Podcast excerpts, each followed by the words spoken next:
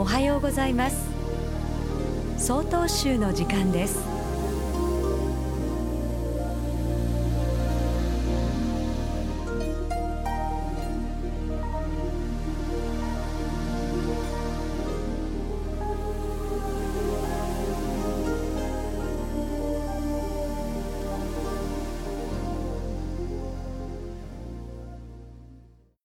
おはようございます。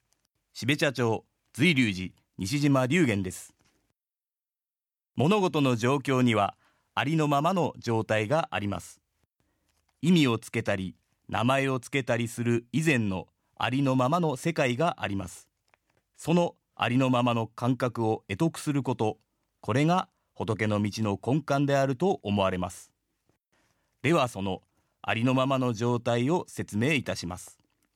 人間の目で物事を見るとき、そこに価値や評価が起こります。しかし、犬や猫、動物たちの目線で世界を見るとき、ただ見え、聞こえ、その事実、出来事があるだけです。天気が良いとか悪いとか、プラスだ、マイナスだ、損した、得したとかは、すべて人間の自分を中心とした価値判断でありましょう。こういう人間的な評価をつける以前の清らかな状態をただひたすらと書いて主観と言います。この主観とは、あなたが今向かっている目の前のこと、すべてがもともと人間の考えや想念で色付けされていないこと、つまり、ただです。あらゆる思想や主義、思いを交えない、ただそのままの状態。物事に良いとか悪いとか、勝ったとか負けたとか、忙しいとか暇だとか、好きとか嫌いとか、このような思いを起こす以前の世界、精神、自己の姿であります。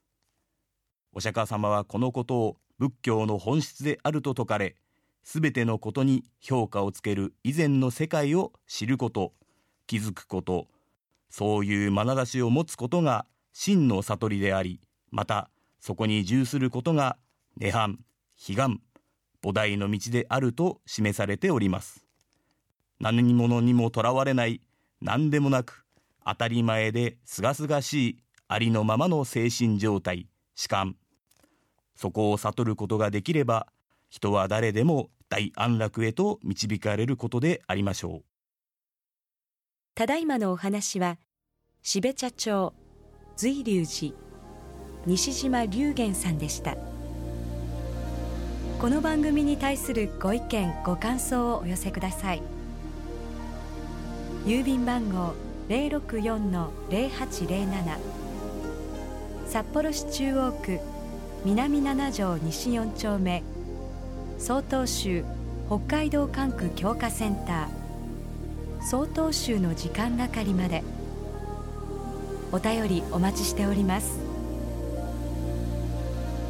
これで総統集の時間を終わります。今日も一日健やかにお過ごしください。